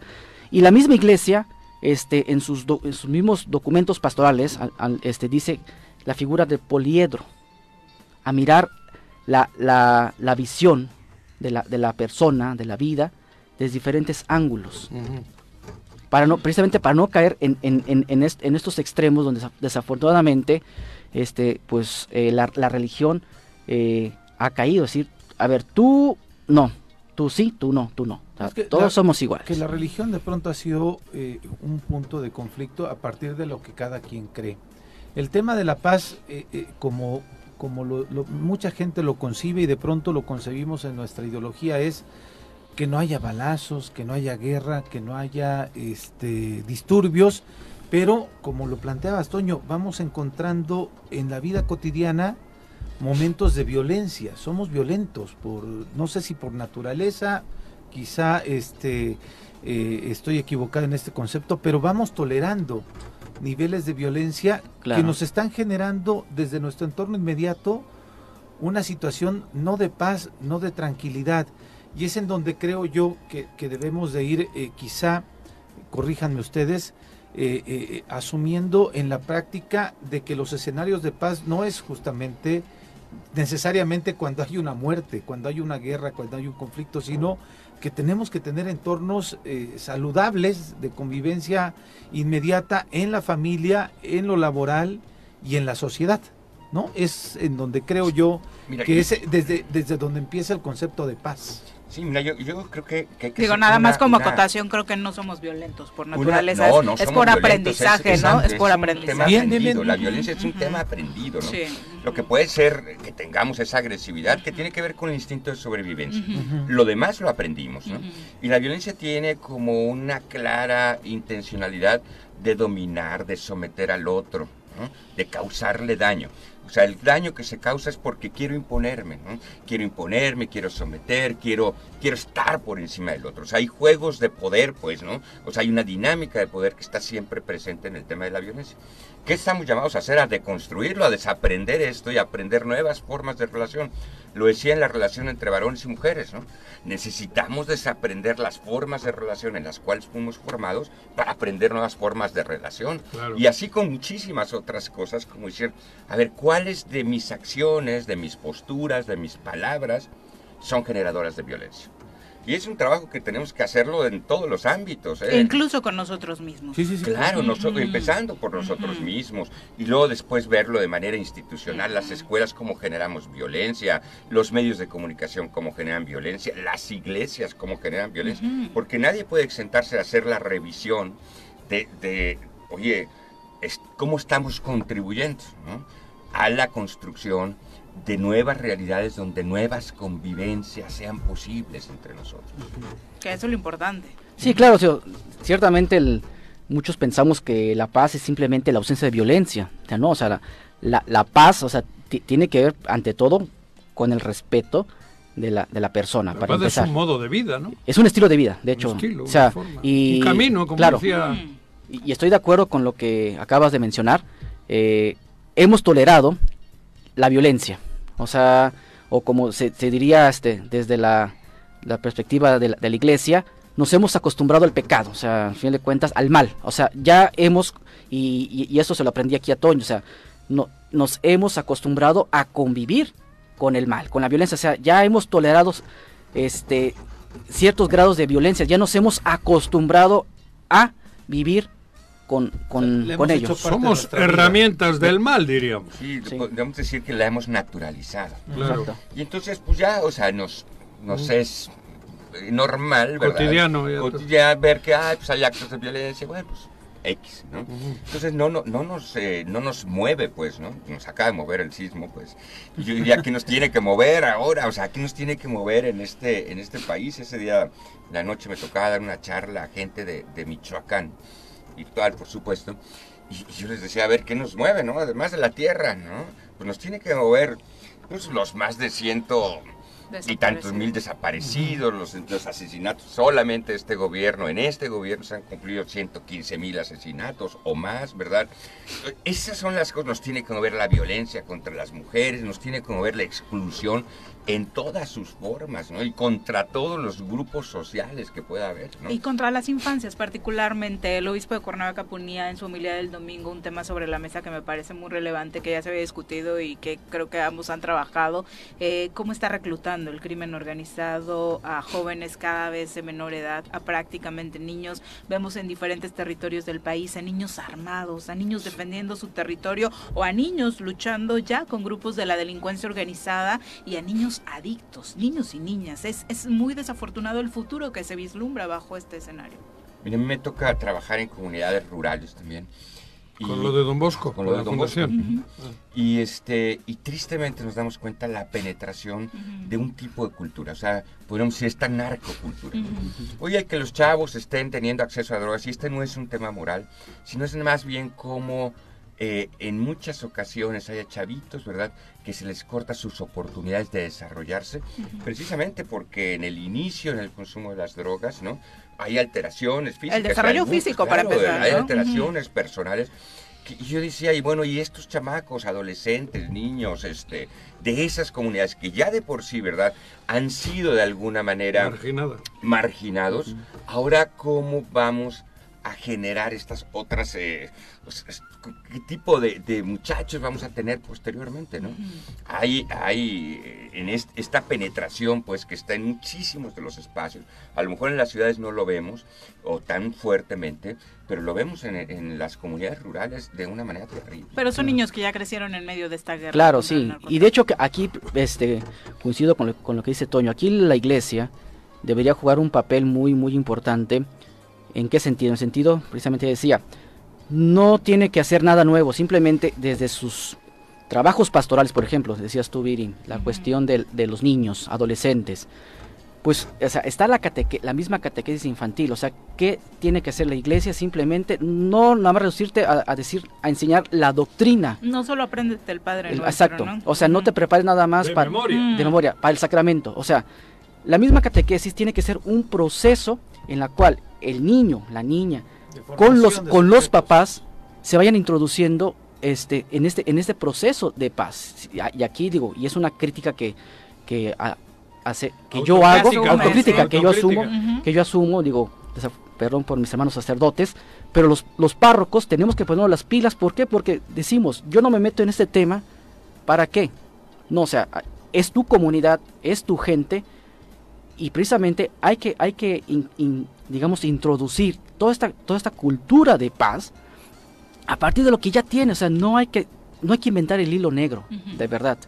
O sea, yo pongo, pongo mi experiencia, este, cuando fui párroco en, en Jalostoc, ahorita pues me encuentro en el seminario como formador, yo tenía un problema eh, de, alcoholismo en una comunidad, Huitzililla. Veía niños, adolescentes, ya en las calles ahí toman con el bote de cerveza. En la banqueta. En la banqueta. Dije, pues esto es, típico, ¿eh? Sí, o sea, ya era ya ya es algo normal de la comunidad. Dije, ¿qué voy a hacer? Ah, este empecé a idear, de buenas a primeras, me acuerdo, ah, el movimiento de pandillas de amistad, órale, lo introduzco. O sea, busqué una solución. Quizá no resolví el problema, porque pues sigue habiendo, pero sí logré, aportaste aporté algo, y hasta, y gracias a Dios, hasta el momento, el movimiento, digo, pues al menos con 20 chamacos constantes, ya logré, este, con los papás, ya logré, este, darles un, nuevo rumbo, una, una nueva visión. Son semillas que se van poniendo ahí en el camino y es esta la educación, la vía principal para encontrar la paz, Toño. Sí, yo creo que una estrategia fundamental es el tema de la educación. Digo, hablando del ejercicio que hace el padre, lo que les compete a los gobiernos a través de la educación, ¿no? Sí, pero la educación formal y no formal, este, a todos los niveles. O sea, yo por ejemplo ahora en Don Bosco nos planteamos para, para este ciclo escolar. A ver, vamos a trabajar el tema de nuevas masculinidades. Se los dije a los papás, ¿eh? Aquí vamos a tratar de hacer talleres, ¿no? Como para tratar de identificar, pues si no lo empezamos a hacer con los papás, con los chamacos, ¿no? no vamos a lograr superar y entonces vamos a estar siempre repitiendo estos patrones, estos ciclos de violencia y, de alguna forma hay que tratar de cortarlos. A lo mejor el aporte que podemos hacer es un aporte pequeñito. Yo lo que espero es que después de eso, no, y que después de eso haya otras escuelas que digan, oye, ¿sabes qué? Pues entrémosle a este tema de las nuevas Para eso son los ejemplos. Nos da, nos da, eh, nos puede ayudar mucho a pues a mover y a transformar, las cosas. Este. Sí. Definitivamente. Sí, de hecho, este, fíjate, este, también parte de mi experiencia. Eh, normalmente en las, en las parroquias, eh, cuando ya se acercan los sacramentos de comunión y, de confirmación, los párrocos tendemos a hacer que el famoso retiro. Yo decía, pero ¿para qué? O sea, ¿para qué aburrir a papás, a padrinos? Van de mala gana. O sea, la verdad, voy a ser honesto. Van de mala gana. Aburrido, es aburrido. Es, vas a huevo. Sí. sí. La, vas. vas a, así. Digo, la, verdad sí. sí. Tú digo sí. Lo digo. Este, no, no, está bien. No, estoy de acuerdo. Entonces dije, a ver, este, y Toño lo debe, conoce muy bien este programa, Familias Fuertes, un programa de Familias Fuertes. Entonces, este, por, cuestión de pandemia, pues ya, ya no logré este, hacer el, el, taller bien, pero sí dije, a ver, con, los tíos de las pandillas, con los mismos chamacos, dije, a ver, tíos, ustedes concéntrense con los papás, este, por capillas, trabajamos. Los, los, es porque un, el lema del Pandillas de Amistad es el niño evangelizando al niño. A ver, y los niños se van a trabajar con, con los niños. Y un tío va acompañando, un, un, adulto. Y la verdad, les gustó muchísimo. O sea, fue algo, digamos, rápido de dos, tres horas. Un trabajo prácticamente muy, muy, muy, sintético, digo, porque el, el, el programa Familias Fuertes es muy amplio. Es un taller, este, no me acuerdo de cuántas sesiones, creo siete sesiones, siete, ocho. Pero dije al tío, a ver, vamos a buscar lo, más importante. Y a mí lo que me interesa es de que esto, se, esto el papá, el padrino y el niño se lo lleven, porque es el, mismo trabajo del, del adulto, del papá con el niño. Y así, ejercicios como estos a través de los diferentes grupos, algunos por supuesto religiosos, y, lo ponemos sobre la mesa y la invitación se hizo porque sabemos eso, la eminente prevalencia eh, de la comunidad católica en nuestro estado y por supuesto a través de la educación, que es un trabajo que haces eh, de manera constante y desde hace tiempo. Toño, muchísimas gracias a ambos por acompañarnos. Gracias. Muchas gracias. gracias. y saludos a todos. Saludos a, saludos a todos.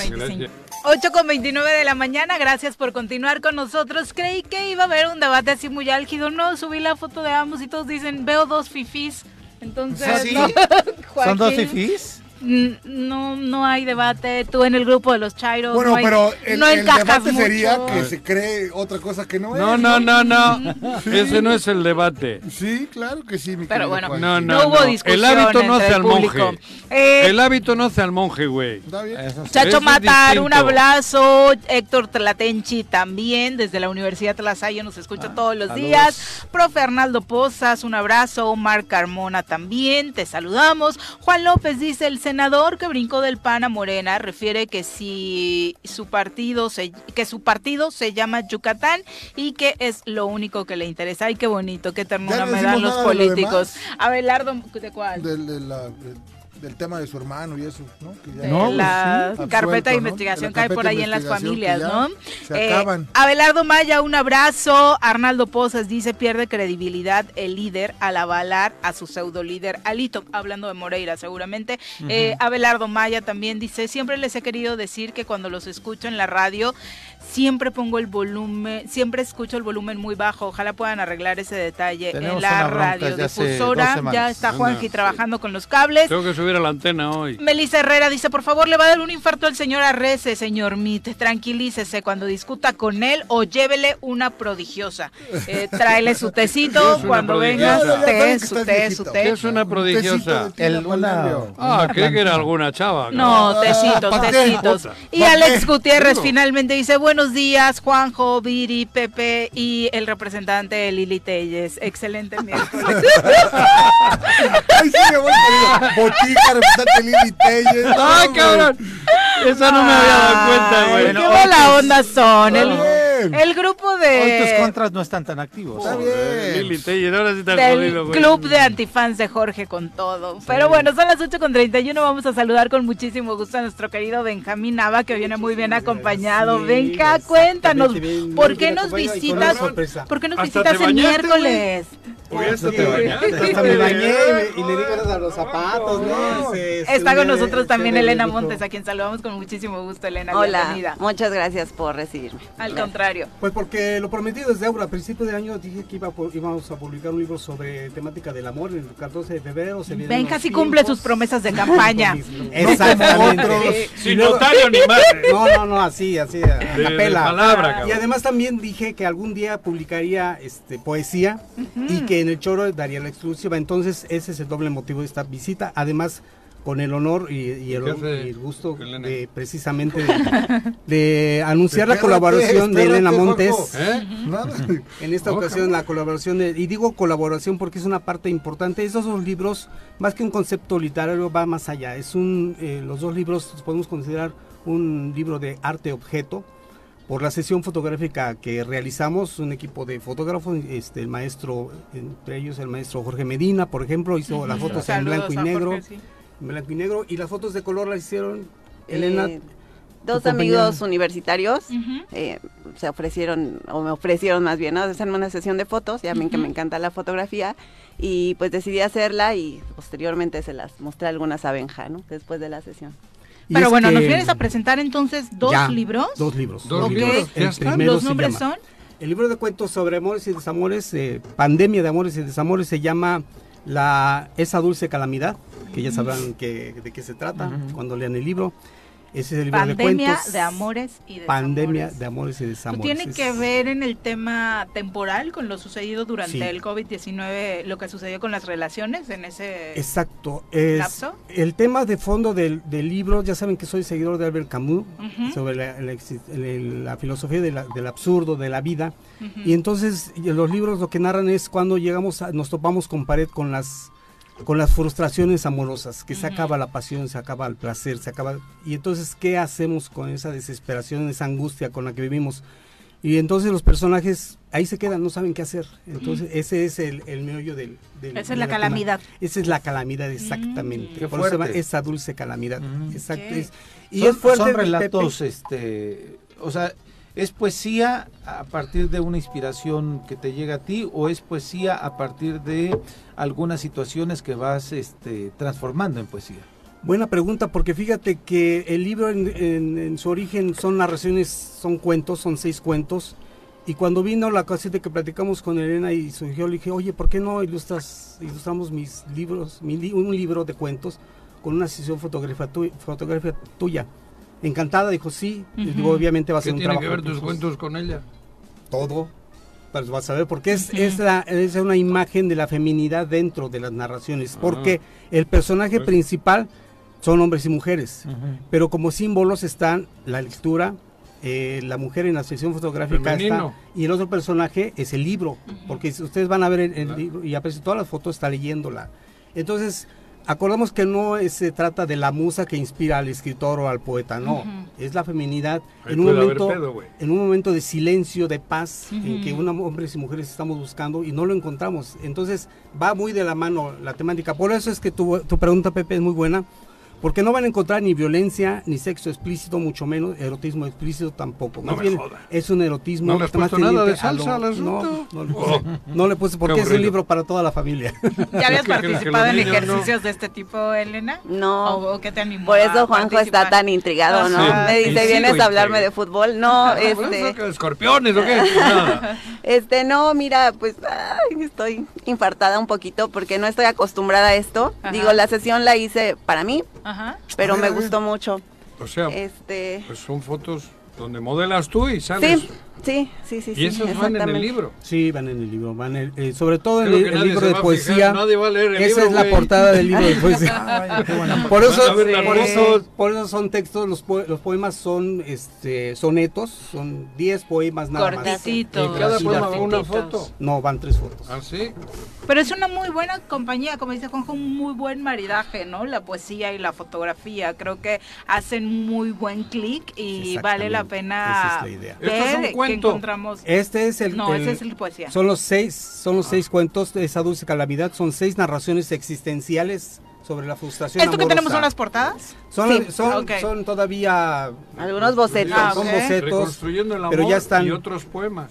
Exacto. Ah, bueno, y es que no vimos al, al, saltado al otro. Los poemas se llaman De Construyendo el Amor, como aquí se mencionó hace un momento, y otros poemas. Primera colección de, de poemas de Entonces es un honor para mí que Elena se haya animado a colaborar en este sentido. Es, insisto, es una colaboración artística. Son dos libros y en los dos está Elena. Sí, porque sobre, sobre la marcha en la de cuentos y en la de poemas. Sobre la marcha me di cuenta que los poemas no, no, no, no encajaban en la temática de, de, uno de los cuentos. Entonces los saqué todos y dije, voy a hacer una sección aparte y le dije a Elena, necesitamos otras fotos aparte y ella consiguió la sesión con sus compañeros de escuela, etcétera. Entonces son fotos de alto nivel, artísticas. Exactamente, artísticas. Van en consonancia con, sí, con tus chaquetitas, con tus poemas, es, eso. Es exactamente. Y los poemas eh, bajo qué hilo van. El título nos dice mucho, venga, pero la inspiración. Va en el sentido que Mira, la principal fuente de inspiración para esos poemas es de la, poeta Elsa Cruz y Rosario Castellanos. Yo leo mucho poema de mujeres. ¿Te inspiras en ellas? Me inspiro en ellas. Y también en la poesía. Rosario es una de las grandes de este país, si no es que la este más, ¿no? Y Elsa Cruz, que mi maestra en, la, maestría, una poeta reconocida también a nivel nacional e internacional. Y la otra influencia, pues también la, la, poesía mística de San Juan de la Cruz, soy lector también de la poesía. Entonces, ve, ustedes... Mm, bueno, es más, más les va a sonar chocante, pero lo, voy a decir. Ustedes leen el Cantar de los Cantares y leen las poesías de este libro y ven la semejanza. No lo estoy comparando, no lo estoy equiparando, mucho menos, pero esa es, esa es la inspiración, esa es la, ¿Dónde te Inspiras? En la vida, en la vida. Ah, porque llegando a, a los asuntos. ¿En qué, perdón? ¿En qué ratos, en qué momentos? Digo, porque son tuyos los poemas, no son plagios. No, no, son míos. Por eso, míos. En la, en la, en momentos de, angustia, en los momentos de, claridad, de claridad, cuando salimos después de la tribulación emocional llega una claridad mental que raya un poquito con la mística, con la, sí, sí. Dios me está Y viene de un proceso personal tuyo bastante fuerte, sí, eh, Benja. O sea, el año pasado fue, ah, hay que compartirlo, muy complicado para ti, eh, las tribulaciones eh, médicas, el proceso mismo del COVID, no se diga cómo le estábamos pasando en la chamba, ¿no? No se diga también, también muy fuerte.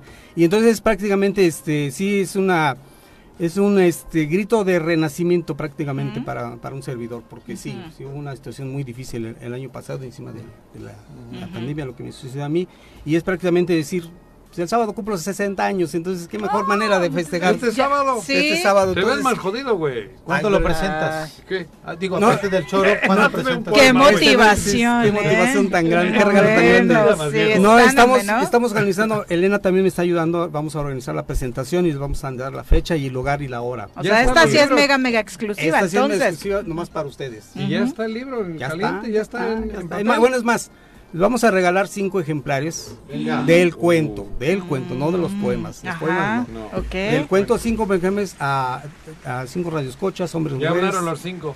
Que nos digan cuándo cumpleaños, Benja. un, sobra uno. La fecha de cumpleaños de Benjamín, con año incluido ya. Lo tienen muy fácil. ¿Qué año Acaba de cumplir. Hace 60. ¿Qué año nació? El sábado, güey. Se está, se está perdiendo ese ejemplar. 17 de septiembre. Y el 5, 6. No. no. Estamos en 2022. Tibio. Cabrón, yo tengo. Ah, no, 62. Ya, ya, ya, ya, ya tienes. Media hora después. Güey, es pues yo dije el día, también merezco Se vio bien Peña. Sí. No, menos, menos cinco. Bien, bien, güey.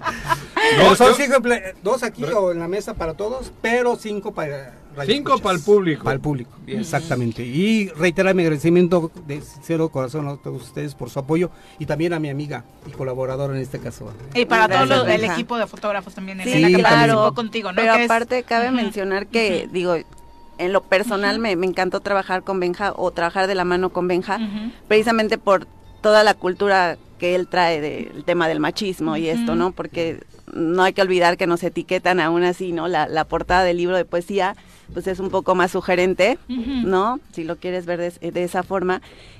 Y pues mucha gente te etiqueta, ¿no? Ya si tú lo sabes, con minifalda, con escotes y claro, exactamente. Entonces, bueno, también es un poco de la idea de romper todo esto y, y pues de alguien que sabe del tema de machismo y y que está trabajando las nuevas masculinidades. Sí, claro, exactamente, por eso es el tema. También, sí, ese es el antecedente es que tengo mi estudio de ensayo sobre el machismo, ¿no? Criticándonos a nosotros. Pues me sentí muy cómoda también y quiero agradecerle a Benja y a todos ustedes por, por, por, dejarnos presentar. Fotos son?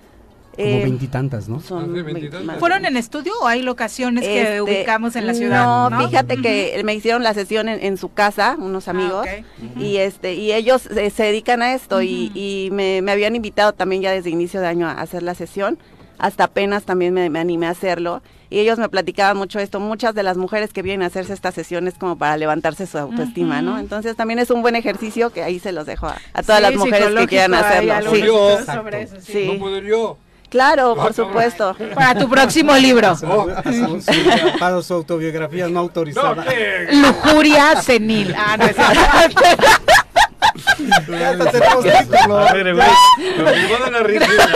Gracias. Muchas gracias. Todo el éxito.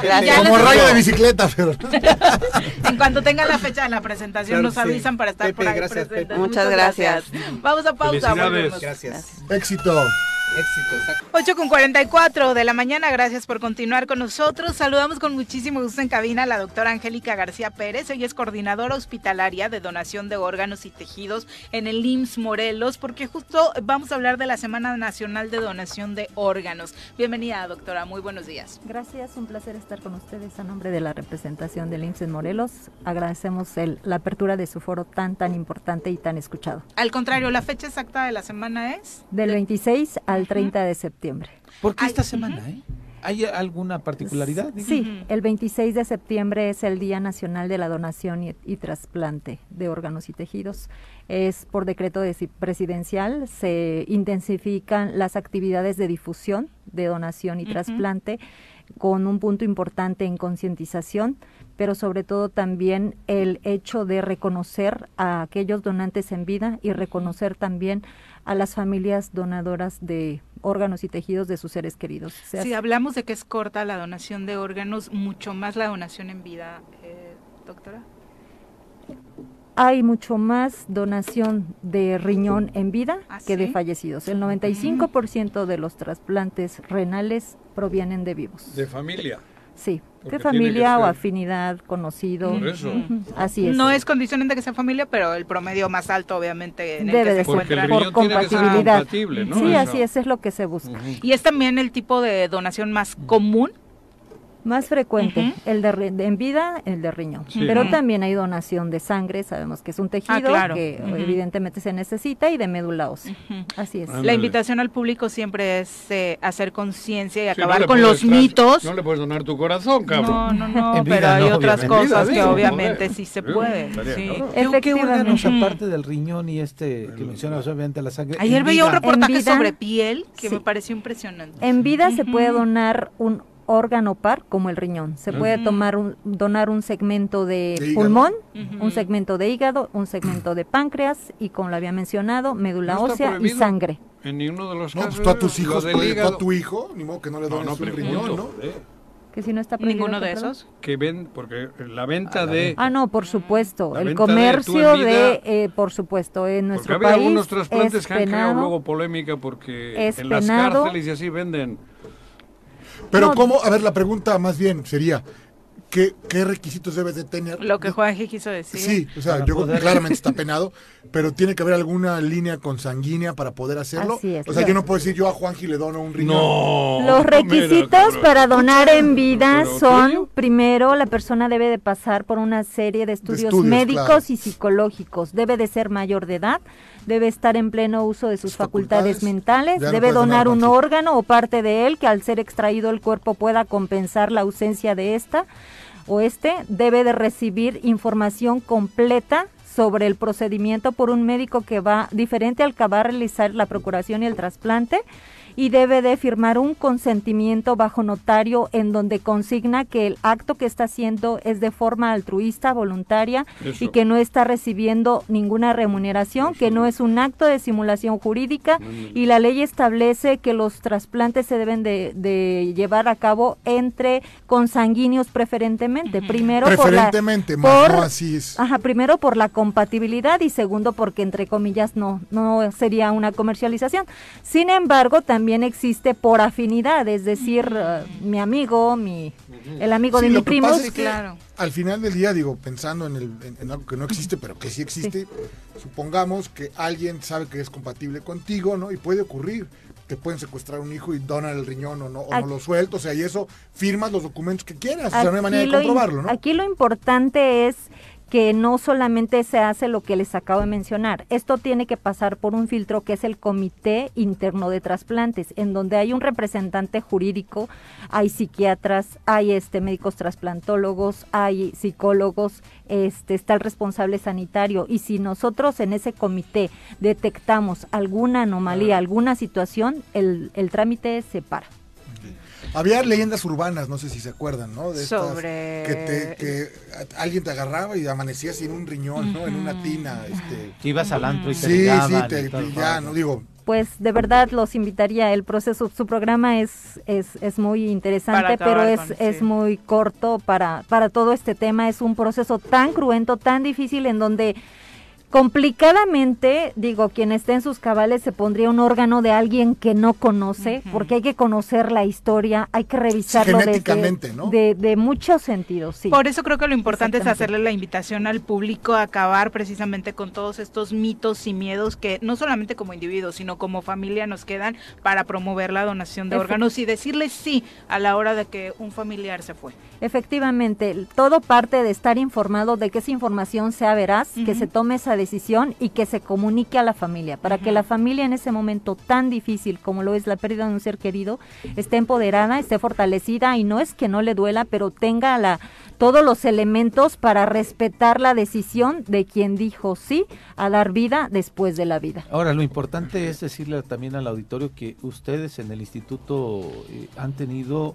Eh, operaciones exitosas, no nada más de un órgano, sino han sido de pronto Digo, ha habido casos en donde han sido múltiples los órganos que han podido este, sí, sí, sí, hacia otra persona, ¿no? El año pasado. Que tienen toda la capacidad sobre esto, ¿no? Así es, eh, pues en el Instituto Mexicano del Seguro Social a lo largo y ancho del país existen coordinaciones de donación y de trasplante que pues estamos ahí eh, este, pues de alguna manera dando el seguimiento cuando una persona fallece tras los esfuerzos médicos, técnicos y, y todo lo que se necesita lamentablemente eh, la persona pierde la vida, pues nosotros evaluamos esa condición de manera integral, todos somos médicos especialistas y ya con esos elementos solicitamos la donación a la familia y la familia es quien decide qué, qué nos considera, ¿no? De todo lo que puede ser posible procurar de esa persona.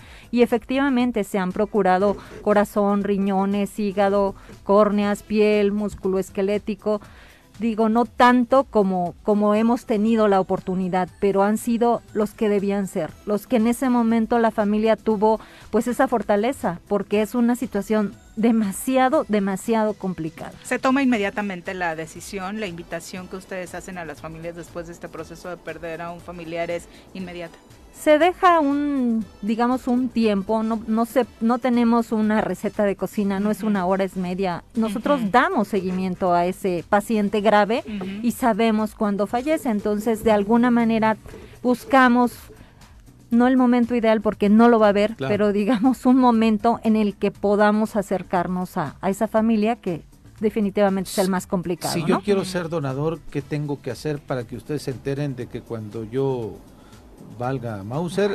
Había una este, tarjetita, Sí, sí, sí. Este, bueno, pues lo, partimos de, la información de que lo, lo, decidamos, perdón, se lo comuniquemos a la familia.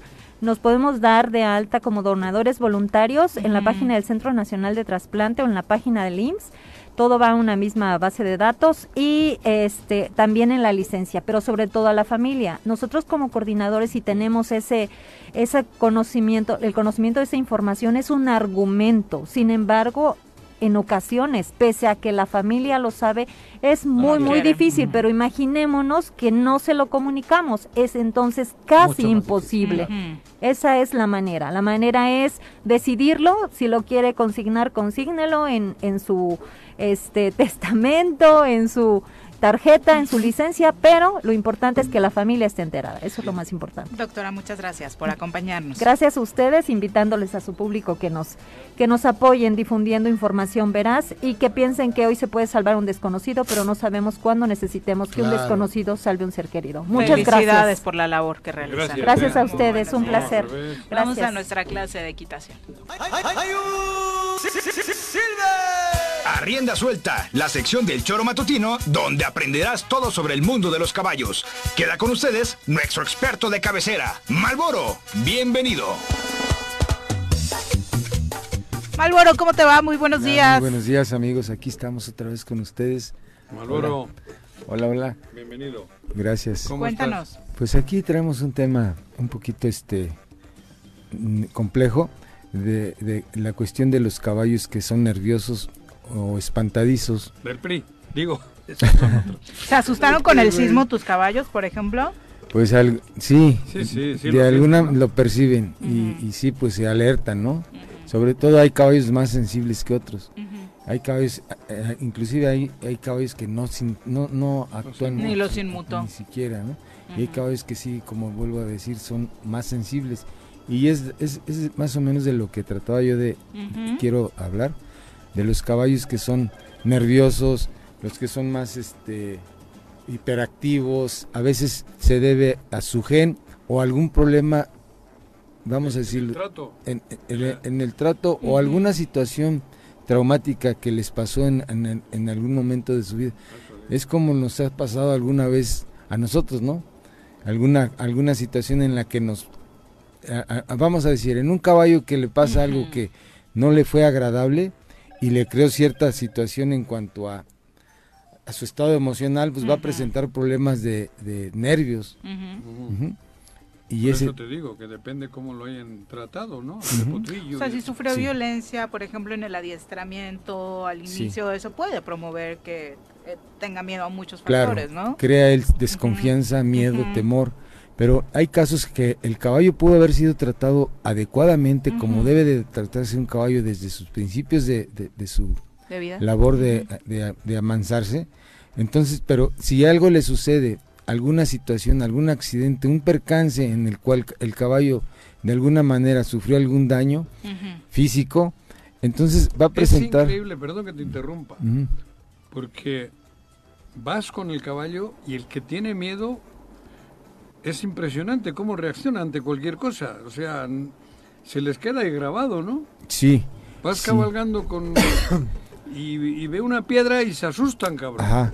Hay casos, en el caso de, como dices tú, en una piedra o un objeto que el caballo no, no, puede definir, eh, a veces es, es, es, imprescindible, ¿no? No, no puedes Pero se pone a la defensiva en chinga. Entonces tú dices, ¿qué hago? Tú debes de hacer en ese caso un caballo que, que, que presenta miedo ante un objeto, lo que debes de hacer es tú tranquilizarte, tratar de, de calmar el caballo y enfrentarlo a esa, a, a, esa cosa que lo está espantando. ¿Pero es enfrentarlo o redirigirlo hacia otro lado? enfrentarlo con sutileza. O sea, que lo eh, supere en ese momento. Y a veces es importante, vamos a decir, un plástico, una piedra, le espanta al caballo, bájate de tu caballo, súbete a la piedra, acércate a la piedra, jalando al caballo, y eso va a ayudar muchísimo. Pero con cuidado porque puede ponerse agresivo, ¿no? No. ¿No? Pues se va, se va a espantar, se va el, ah. pero tú al, al, al acercarte a ese objeto, y el caballo lo está viendo, tú le estás creando esa confianza. Funciona bastante. Y a veces desde arriba del caballo lo puedes acercar. El caballo lo primero que hace es como tratar de tocar ese objeto con, con, la, con, la, con, sus labios, porque es como tratar de, descubrir, ¿no? De, de ver de qué se trata y hay que permitirlo y a la vez acariciarle y hablarle al caballo con sutileza. Como los perros que olfatean, el caballo también de alguna manera va olfateando y demás, ¿no? Entonces, eso, eso es lo importante de, de, saber enfrentar ese tipo de situaciones a los caballos. Hay caballos con problemas demasiado, mucho más fuertes, los cuales hay que también tratarlos, porque sí resulta peligroso ante una situación que ellos les ha provocado un miedo y se les vuelve a presentar, pueden entrar a una situación de, de huida y, ya no respetan el freno y aguas. Es mucho, muy peligroso. Cuando se desboca. Sí, así es. Sí, yo me pasó con un caballo que tengo hace poco para que más o menos tengan cuidado. Me acerqué yo a un lugar a donde estaban este vaciando eh, eh, un camión de la basura. El caballo lo tenía amarrado cerca de ese. Llegó el camión cuando el, camión levanta la tapa para recoger la basura, ya ven que hace un ruido muy fuerte. El caballo se espantó, nunca había visto algo tan cerca, no había visto un camión tan cerca y haciendo ese movimiento tan brusco. Para él fue algo nuevo. Entonces él empieza a entrar en un problema ahí de, miedo. Estaba amarrado, se, se, se torna, digamos, mucho, muy inquieto. Yo pensé que casi se me mataba porque se cayó, ahí el caballo quedó colgado ya total, el camión logró, les avisé que se detuvieran un poco, ya retiro el caballo. El caballo de entonces me ha presentado mucho problema con los camiones grandes y los ruidos. El caballo sufrió una situación estresante, entonces estoy tratando de, de quitarle esa situación, enfrentando con eh, esa situación con camiones acercarlo a los camiones, pues. Para que pierda el miedo. sí, retarlo en ese sentido para quitar el nervio. Muchas gracias, Malboro. Y si hace este trabajo de la mano de un experto sería mucho mejor. ¿Dónde te encuentran? Claro, en el en el triple siete quince cincuenta y uno cero sesenta y dos en el rancho de la Media Luna. Ahí estamos a sus órdenes. Muchas, gracias, Malboro. Muy buenos días. Mi querido Jorge, muchas gracias por acompañarnos. Gracias, Viri, Juanji. Ya, ya, vienes de Morena, Jorge. Ya Tráele su tecito la próxima vez que nos visites a Juanji, por favor. Sí ya nos vamos, Pepe. Buenos días. Mañana los esperamos en punto de las 7.